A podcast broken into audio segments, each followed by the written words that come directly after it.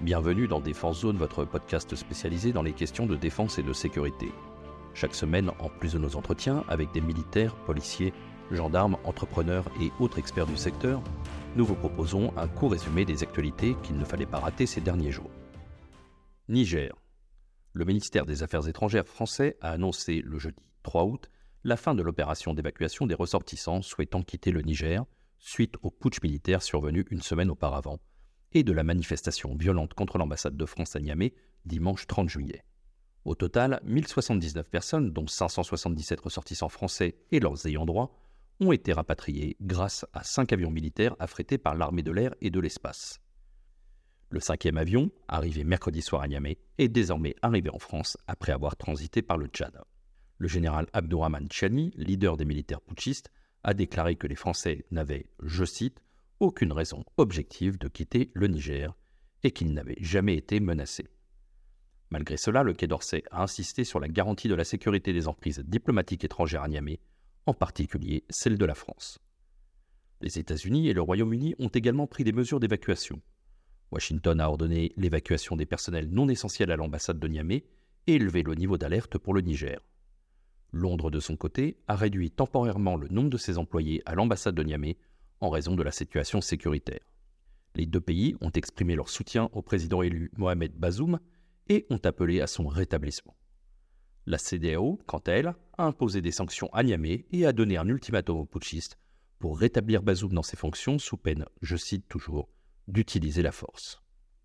Niger bis.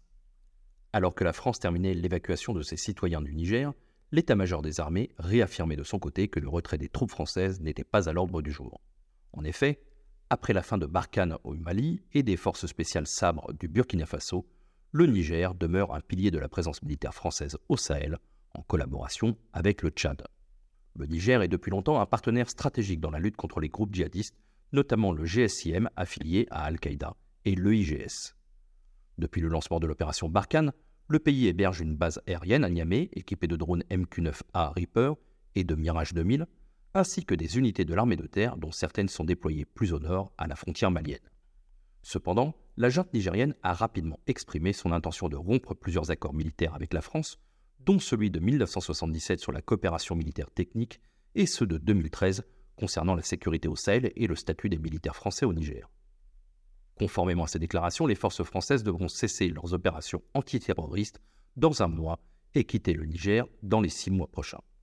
Quelques heures après cette annonce, le Quai d'Orsay a réagi en, je cite, prenant note tout en faisant savoir que celle-ci était nulle et non avenue, précisant que, je cite toujours le Quai d'Orsay, le cadre juridique de sa coopération avec le Niger en matière de défense repose sur des accords qui ont été conclus avec les autorités nigériennes légitimes, qui sont les seuls que la France, comme l'ensemble de la communauté internationale, reconnaît. Fin de citation. Ces événements marquent un revers pour la stratégie française en Afrique, telle que définie par le président Macron en février, qui prévoyait certes une réduction des troupes françaises en Afrique, mais un renforcement des coopérations avec les forces africaines.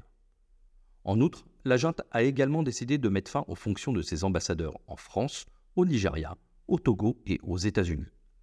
Si ces derniers ont toujours affirmé soutenir le président Bazoum, ils restent cependant relativement prudents dans leurs déclarations, évitant de qualifier la situation de coup d'État pour ne pas nuire à leur coopération antiterroriste avec le Niger. Sécurité civile. Les unités d'instruction et d'intervention de la sécurité civile, les UISC, tout comme la brigade des sapeurs-pompiers de Paris, sont rattachées à l'arme du génie de l'armée de terre. Mais depuis 1988, elles sont placées sous la tutelle du ministère de l'Intérieur et intégrées à la Direction générale de la sécurité civile et de la gestion de crise. Actuellement, ces formations militaires de la sécurité civile, les FORMISC, regroupent près de 1400 sapeurs-sauveteurs au sein de trois UISC spécialisés. Suite à une annonce du président Macron en 2022, après une saison difficile de lutte contre les incendies, une quatrième unité verra le jour en 2024. Suite à cette révélation, plusieurs villes du sud-ouest ont manifesté leur intérêt pour accueillir cette nouvelle USC qui devrait compter environ 600 militaires. Limoges, ayant perdu plusieurs de ses bases militaires dans les années 2000, s'est portée candidate, tout comme l'agglomération d'Agen, Mont-Marsan et Pau. Cependant, c'est Libourne qui a été choisi, comme l'a confirmé le ministre de l'Intérieur Gérald Darmanin dans une interview au journal Sud-Ouest. La nouvelle USC 4 s'installera dans une ancienne caserne qui a autrefois hébergé une école de la gendarmerie nationale et une école du service de santé des armées. Un investissement de 318 millions d'euros est prévu pour la rénovation des locaux, dont certains sont classés monuments historiques. Le ministre a souligné les avantages de cette garnison, notamment sa proximité avec des axes routiers majeurs, une gare SNCF et l'aéroport de Bordeaux-Mérignac. En complément, une nouvelle base aérienne de la sécurité civile sera établie après celle de Nîmes. Mont-de-Marsan est pressenti pour l'accueillir, toujours selon les indications du ministre. Marine nationale.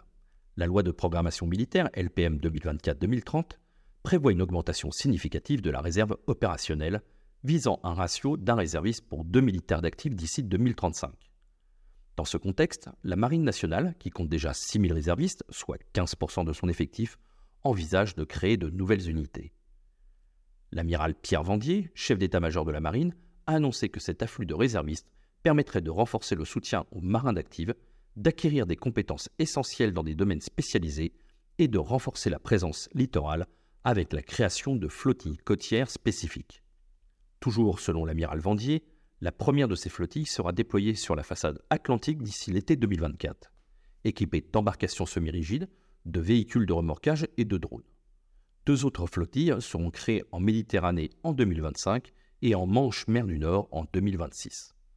Des antennes sont également prévues dans les départements et régions d'outre-mer et les collectivités d'outre-mer. L'objectif est d'atteindre entre 2000 et 3000 réservistes pour ces flottilles. Le budget nécessaire pour équiper ces unités est estimé à 50 millions d'euros sur toute la durée de la LPM. Concernant les infrastructures, la marine souhaite adopter des solutions légères en utilisant les infrastructures existantes, notamment les terrains des sémaphores, et en collaborant avec les municipalités pour trouver des terrains adaptés. Ces nouvelles flottilles côtières s'ajouteront au renouvellement des équipements des sémaphores, dont certains recevront des drones. L'objectif global est de renforcer la défense maritime et d'améliorer la surveillance en éliminant les angles morts. DGA.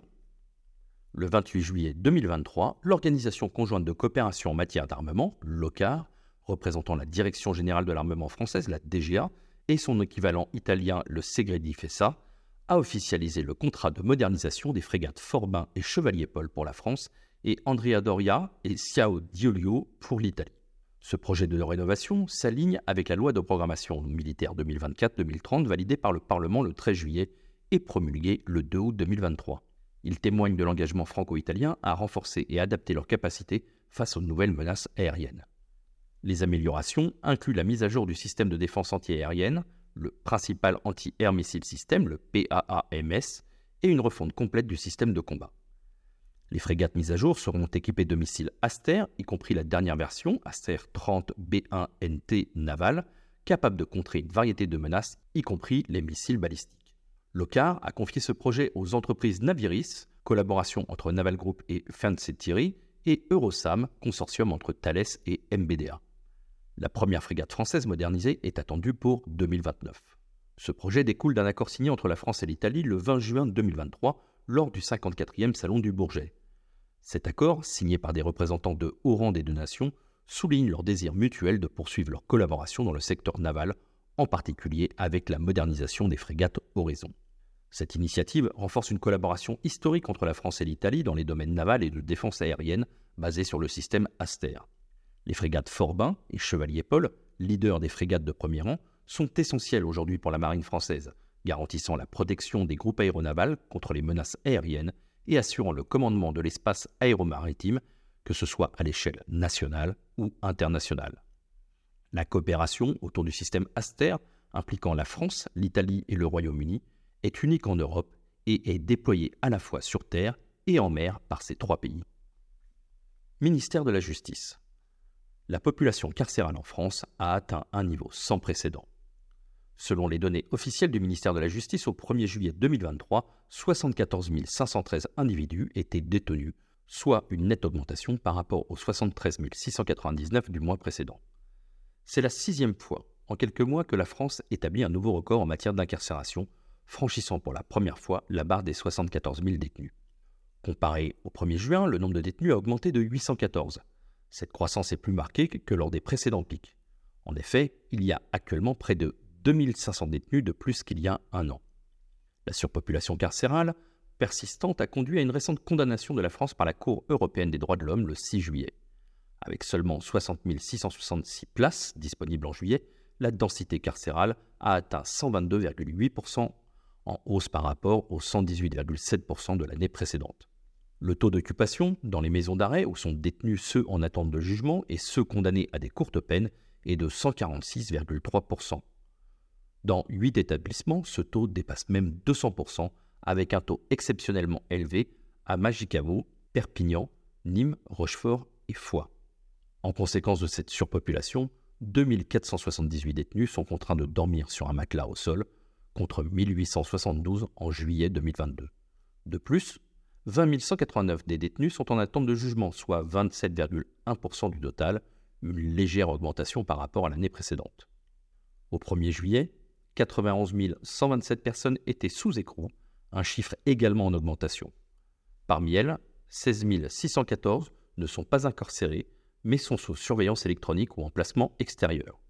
Le nombre de femmes détenues a lui légèrement augmenté, représentant 3,7% de la population carcérale, tandis que le nombre de mineurs est resté stable à 0,8%. Voilà pour l'essentiel de l'actualité cette semaine. Pour en savoir davantage sur cet univers et pour découvrir tous nos articles et reportages, rendez-vous sur notre site internet défense-zone.com. Pour plus de brèves, d'articles de fond et de photos, nous éditons également tous les trois mois un magazine papier que vous pouvez recevoir en étant abonné à notre espace premium.